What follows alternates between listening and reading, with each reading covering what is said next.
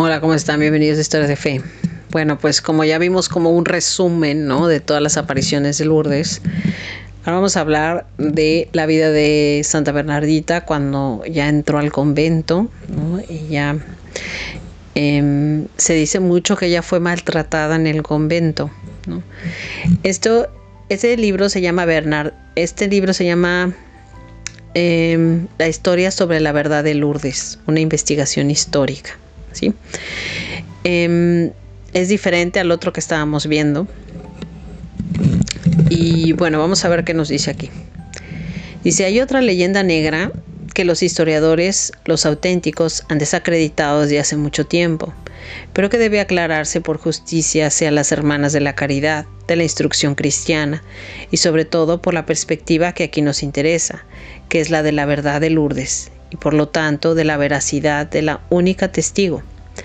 Dicen durante 13 años, desde cuando Bernadette tenía 22 hasta los 35 que tenía cuando murió, las religiosas la cuidaron en su casa como novicia y después como profesa. Sin embargo, han esperado 28 largos años después de su muerte antes de moverse a favor de la beatificación. ¿Por qué este retraso? Si su fama de santidad había sido tan evidente. Pues ya vamos a ver más adelante, ¿no? Que dice eh, la Madre Superiora, ¿no? ¿Por qué esperaron tanto para, para su causa de, de beatificación? Y bueno, sigo. Dice, el problema de la vida de Bernadette en el convento existe y fue examinado, reconociendo que hubo en ella un gran sufrimiento, aunque nunca lo exteriorizó ni se lamentó pero su verdadera infelicidad, y si es tal, lo es desde una perspectiva de fe, nace de los tormentos del cuerpo, enfermo, que le acompañaron siempre y que sumaban uno a otro, tanto que al final no había en ella una sola parte que no estuviera afectada y dolorida.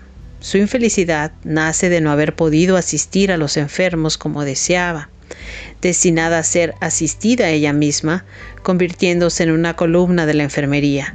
Pues bien, ante este martirio del cuerpo, sus monjas inhumanas se comportaron de tal manera que la hacían repetir desde su chapelle blanche, como ella llamaba a su cama, con el blanco dosel, me cuidan mejor que a una princesa sea por la asistencia médica como para la, para la espiritual, la cuidaron de tal manera que protestaba a quien se preocupaba demasiado de ella.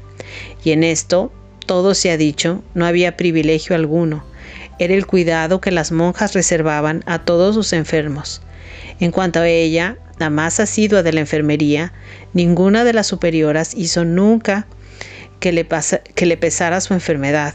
Es más, en el momento de la profesión, al no poder enviarla a ninguna de las casas para hacer servicio a las que iban todas las demás, le dieron el encargo considerado más valioso, rezar y ofrecer por todos desde su cama el sufrimiento dado que no podía trabajar.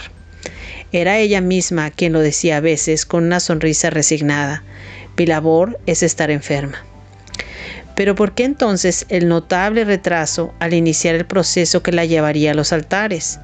Por un motivo, sobre todo, que nos remonta a la madre Marie Thérèse Basú, la prestigiosa y auto autoritaria maestra de novicias durante decenios y más tarde superiora general de la congregación, la persona más cercana a Bernadette y al mismo tiempo quizá la que menos supo comprender en profundidad. La madre Bosú Em, ante la insistencia dentro y fuera de la familia religiosa para iniciar el camino hacia la canonización de la vidente, había sentenciado con su proverbial tono, trashá, esperad a que yo me haya muerto. La muerte le sobrevino en 1907 y el proceso comenzó inmediatamente después. ¿A qué se debía la decisión de la Madre General de aplazar la causa, mientras que todas las demás monjas del Consejo de la Congregación hubieran querido proceder de inmediato? Sobre todo a una razón que muchos historiadores descuidan o incluso ignoran. Como ya apuntamos, la congregación que la ejemplar Mere Basú amó durante toda su vida con fidelidad, rigor y sacrificio, había sido fundada entre finales del siglo XVI XVII y comienzos del siglo XVIII por un benedictino, el padre Jean-Baptiste de la Ville. Una serie de dificultades iniciales y más tarde la revolución que disolvió el instituto, como todos los demás, habían impedido la apertura de los procesos canónicos para la glorificación del fundador. Pero la madre Basú, celosa del prestigio de aquella familia suya rodeada del aprecio general por su extraordinaria obra social, por eso a quien le hablaba de Sor Marie Bernard en los altares, ella replicaba, no es justo y no está bien que una hija pase por delante de su padre. Las energías de la congregación, por tanto, debían concentrarse en hacer respetar esta sucesión de tiempos que la Madre General consideraba indispensable, primero el fundador y después su monja, aunque la Virgen la hubiera elegido como mensajera, de aquí su inflexible esperad a que yo me haya muerto. Entonces no quería que ella eh, se canonizara antes del fundador de la, de la orden religiosa. Bueno, vamos a ver qué pasó. Bueno, ya que eh, ella murió, ¿no? Cuando Bernadette ya tenía 30 años, ahora la hermana Marie Bernard fue diagnosticada con tuberculosis y como resultado se ve obligada a retirarse de sus obligaciones en el convento. Más tarde fue transferida a la enfermería Santa Croix del convento de Saint Gildard donde falleció el 16 de abril de 1879, a la edad de 35 años. Semanas después, sus compañeras monjas peticionaron y finalmente aseguraron la bendición del obispo de Nevers para inhumar a Bernadette en la cripta de la capilla de San José. Tres décadas después, el 22 de septiembre de 1909, la ciudad de Lourdes estalló en otra oleada de excitación febril cuando el cuerpo de Bernadette fue exhumado. Si bien el crucifijo y el rosario con los que había sido enterrada se habían oxidado, las autoridades afirmaron que su cuerpo había permanecido en una condición desconcertantemente pristina. Durante cuatro años se realizó una investigación papal sobre los acontecimientos en la gruta y en 1913 la Iglesia Católica Romana los endosó formalmente como un hecho. En 1933 Bernadette fue canonizada por el Papa Pío XI. Su supuestamente perdón, supuestamente no por sus visiones, sino por la bondad y modestia que mostró a lo largo de su vida. Hoy Santa Bernadette Subaru es reconocida como la santa patrona de los lisiados, enfermos e indigentes. Y bueno, déjenme les leo el testamento de Bernadette, que la verdad que es una carta bien bonita y es em, muy importante conocer, ¿no? ahí la vamos a conocer, ahí van a conocer realmente cuál era su pensamiento, ¿no? La humildad que ella tenía. Bueno, en estos días estaba escuchando un podcast de Alejandro Bermúdez diciendo que antiguamente las monjitas, cuando una persona subía al cielo, hacían como una recomendación al Señor, ¿no? Eh, te recomiendo a esta hija para que la lleves contigo, ¿no? Bueno, pues este testamento de Bernadette no lo escribió Bernadette, aquí estoy leyendo. Em, lo escribió la escritora francesa Marcelle Uclea que vivió de 1899 a 1983, quien al escribir el libro sobre su vida interpretó los más íntimos sentimientos de Bernadette, poniendo en boca de ella estas palabras que pueden considerarse como su testamento espiritual. Fallecida a los 35 años, en medio de la incompresión y el dolor, Bernadette supo amar la cruz y transformarla en cántico de gratitud. Por la pobreza en la que vivieron papá y mamá, por los fracasos que tuvimos, porque se arruinó el molino, por haber tenido que cuidar niños, vigilar huertos, frutales y ovejas, por mi constante cansancio. Te doy gracias, Jesús. Te doy gracias, Dios mío, por el fiscal y por el comisario, por los gendarmes y por las duras palabras del padre Peiramale. No sabré cómo agradecerte si no es en el paraíso, por los días en que viniste, María, y también por aquellos en los que no viniste, por la bofetada recibida y por las burlas y ofensas sufridas, por aquellos que me tenían por loca y por aquellas que venían en mí a un impostor, que veían en mí a una impostora. Por aquel que trataba de hacer un negocio, te doy gracias, Madre. Por la ortografía que jamás aprendí, por la mala memoria que siempre tuve, por mi ignorancia, por mi estupidez, te doy las gracias. Te doy las gracias porque si hubiese existido en la tierra un niño más ignorante y estúpido, tú no lo hubieras escogido. Tú no lo hubieras escogido.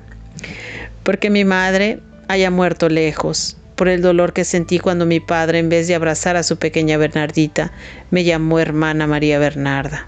Te doy las gracias. Te doy las gracias por el corazón que me has dado, tan delicado y sensible, que colmaste de amargura. Porque la Madre Josefa anunciase que no sirvo para nada, te doy las gracias, por el sarcasmo de la Madre Maestra, por su dura voz, por sus injusticias, por su ironía y por el pan de la humillación. Te doy gracias, Señor. Gracias por haber sido como yo, Gracias por haber sido como soy, porque la Madre Teresa pudiese decir de mí, jamás le cedáis lo suficiente. Doy las gracias por haber sido una privilegiada en la indicación de mis defectos y otras hermanas pudieran decir, qué suerte que no soy Bernardita. Agradezco haber sido la Bernardita a la que amenazaron con llevar a la cárcel porque te vi a ti, madre. Agradezco que fui una Bernardita tan pobre, tan miserable, que cuando me veía la gente decía, ¿esa cosa es ella?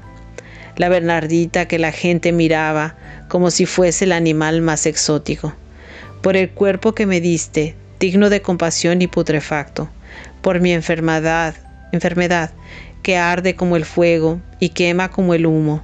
Por mis huesos podridos, por mis sudores y fiebre, por los dolores agudos y sordos que siento. Te doy las gracias, Dios mío, por el alma que me diste, por el desierto de mi sequedad interior, por tus noches y tus relámpagos, por tus rayos, por todo, por ti mismo, cuando estuviste presente y cuando faltaste. Te doy las gracias, Jesús. Qué humildad, ¿verdad? Y, aparte aquí vemos todos los antivalores que hay en el mundo, ¿no? O sea, ¿qué te dice el mundo? Que seas empoderado, ¿no? Que tú eres el mejor que todos los demás, ¿no? Que, que tienes que tener autoestima, etcétera. Y aquí ella, ¿cómo habla de sí misma, ¿no? O sea, ella se subaja a sí misma, de hecho, ¿no? Es muy humilde, ¿no? Es, la verdad es una lección de humildad esta carta. Bueno, ojalá, ojalá nosotros aprendamos, ¿no? Aprendamos de la humildad de Bernadette, ¿no? Y, y del sentido del sufrimiento que tiene.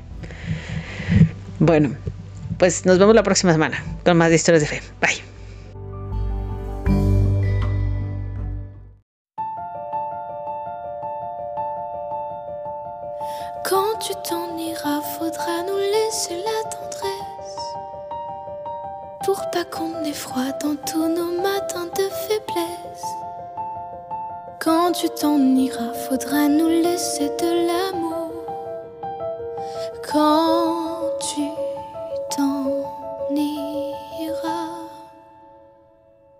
Quand tu t'en iras, je garderai un doux sourire.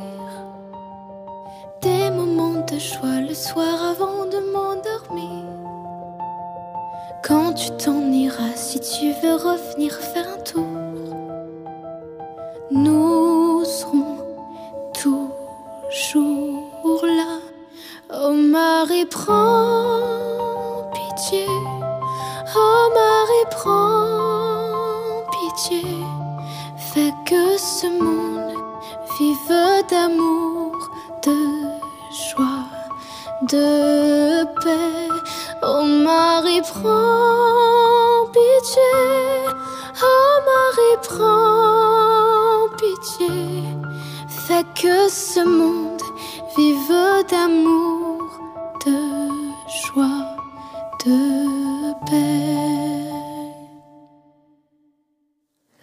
Quand tu t'en iras, n'oublie jamais que tes enfants ont besoin de toi pour apprendre à devenir grand. Quand tu t'en iras, faudra nous laisser de la paix.